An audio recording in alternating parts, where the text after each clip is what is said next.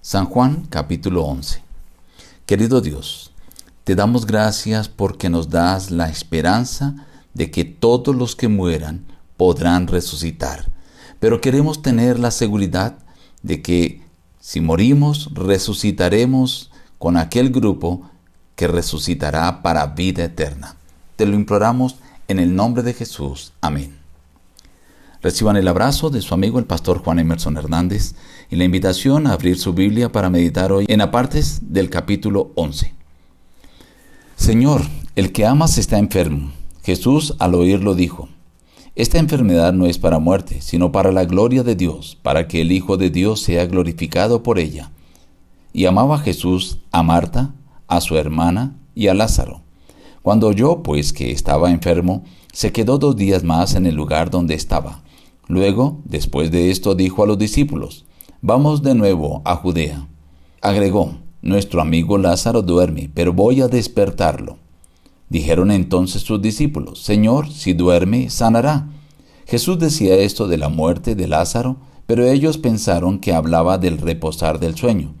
Entonces Jesús les dijo claramente, Lázaro ha muerto. Llegó pues Jesús y halló que hacía ya cuatro días que Lázaro estaba en el sepulcro. Betania estaba cerca de Jerusalén, como a quince estadios, y muchos de los judíos habían venido a Marta y a María para consolarlas por su hermano. Entonces Marta, cuando oyó que Jesús llegaba, salió a encontrarlo.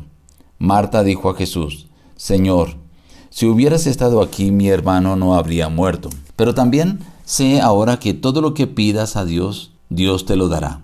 Jesús le dijo, tu hermano resucitará. Marta le dijo, yo sé que resucitará en la resurrección en el día final. Le dijo Jesús, yo soy la resurrección y la vida.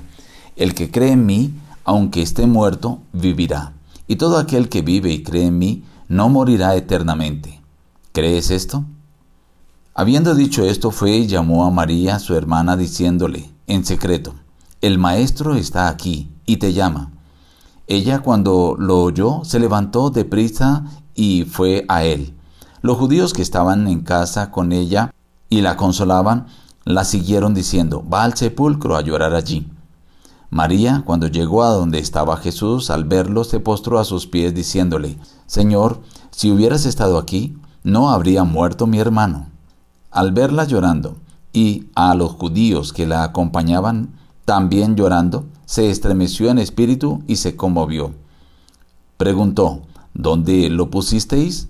Le dijeron, Señor, ven y ve. Jesús lloró. Dijeron entonces los judíos, mira cuánto lo amaba.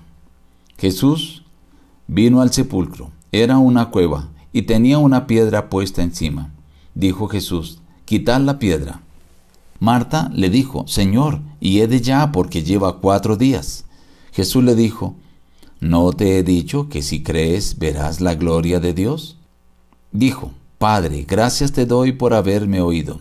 Yo sé que siempre me oyes, pero lo dije por causa de la multitud que está alrededor, para que crean que tú me has enviado. Y habiendo dicho esto, clamó a gran voz, Lázaro, ven fuera. Y el que había muerto salió atadas las manos y los pies con vendas, y el rostro envuelto en un sudario. Jesús le dijo, Desatadlo y dejadlo ir. Entonces los principales sacerdotes y los fariseos reunieron al concilio y dijeron, ¿qué haremos? Pues este hombre hace muchas señales. Así todos creerán en él, y vendrán los romanos y destruirán nuestro lugar santo y nuestra nación.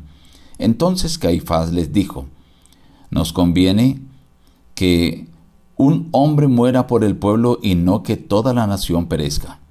Esto no lo dijo por sí mismo, sino que como era el sumo sacerdote aquel año, profetizó que Jesús había de morir por la nación. Y no solamente por la nación, sino también para congregar en uno a los hijos de Dios que estaban dispersos. Por eso Jesús ya no andaba abiertamente entre los judíos, sino que se alejó de allí a la región contigua, al desierto, a una ciudad llamada Efraín, y se quedó allí con sus discípulos. El capítulo 11 tiene como escena principal la resurrección de Lázaro. Lázaro, el hermano de Marta y de María.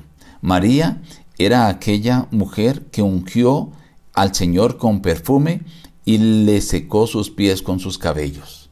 Jesús tenía un afecto especial por esta familia. Dios utilizó la muerte de Lázaro para mostrar el poder que Dios tiene y dar a cada uno de los seres de esta tierra la esperanza de la resurrección. Todos estamos dispuestos o destinados a morir, pero también a través de esta escena se presentan unas verdades. La primera, que todos vamos a resucitar. Si morimos, antes de que Jesús venga, resucitaremos. Pero también se presenta otra verdad, y es que la persona que muere queda como cuando se acuesta a dormir.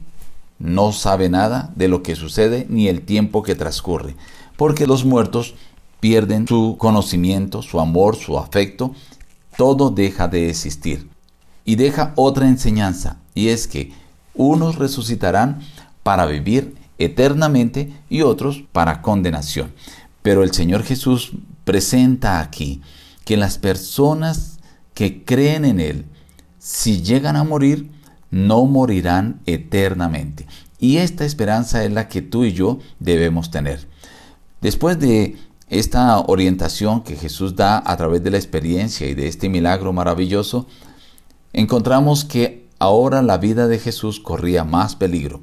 Con la resurrección de Lázaro se aceleró el deseo de que Jesús debía morir. Este deseo nació en el corazón de los sacerdotes, pero en este momento se acentuó y querían ahora sí destruir a Jesús, que él muriera por toda la nación y no que toda la nación pereciera.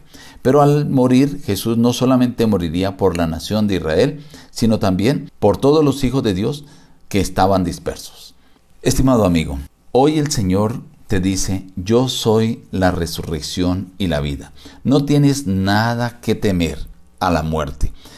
Esta muerte, la muerte física, es temporal. Sabemos que si morimos por una enfermedad, por un accidente, por cualquier motivo, finalmente vamos a resucitar. La preocupación tuya y mía debe ser que nosotros tengamos la seguridad de que cuando resucitemos, resucitemos para vida eterna. Y esa seguridad la tenemos si creemos en Cristo Jesús, si entregamos nuestra vida a Él y si hacemos de Cristo Jesús el motivo principal de nuestra existencia. Acepta hoy a Jesús en tu vida y entonces tendrás la seguridad de la vida eterna. Nos despedimos diciendo, busca a Dios en primer lugar cada día y las demás bendiciones te serán añadidas. Que Dios te bendiga.